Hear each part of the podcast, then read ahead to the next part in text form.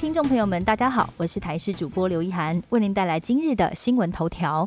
国内又见一例本土个案，境外一入则攀升到二十三例，创下单日新高。当中有十一例是空手道国手，到哈萨克参加亚洲锦标赛，没有想到二十四号返台之后，里头有高达半数裁剪确诊。后续将要进行基因定序来厘清感染源。而这一次随团移训的冬奥铜牌得主，包括空手道小清新文姿云，现在也正在检疫。他说他的身体没有异状，一切平安。至于确诊选手跟教练在搭机离开哈萨克前，PCR 裁剪都是阴性，是否有明显症状，也将会进一步了解。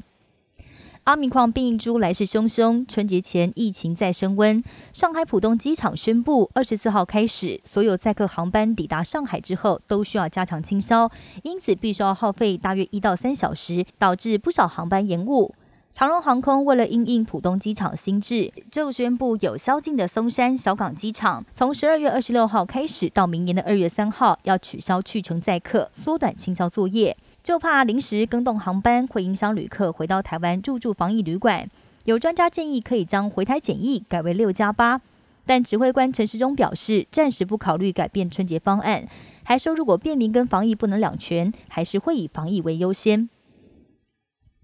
台湾地震活动频繁，地震示警格外重要。但要如何在地震发生前提早预知地震发生的时间、还有地点以及地震强度，这些都是研究团队要努力的目标。最近，中央大学团队就发现，今年四月十八号，花莲规模六点二地震在发生前十五天左右，东部的地磁观测站有异常讯号，推测地震可能是跟地磁变化有关联。但能否反推地磁讯号异常就代表一定会发生地震，还需要更长的时间来验证。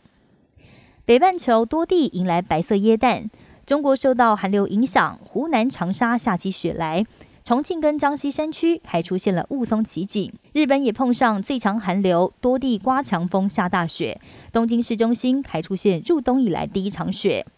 美国明尼苏达州也成了银白色世界，发生严重追撞事故，至少有五十辆车子损毁，所幸没有人伤亡。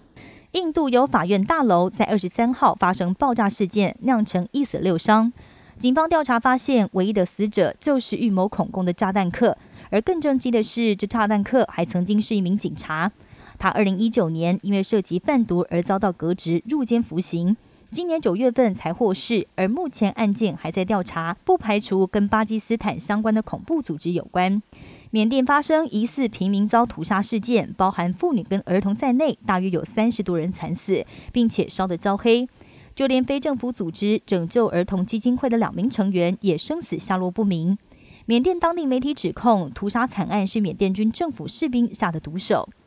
以上新闻由台视新闻编辑播报，感谢您的收听。更多新闻内容，请锁定台视各界新闻以及台视新闻 YouTube 频道。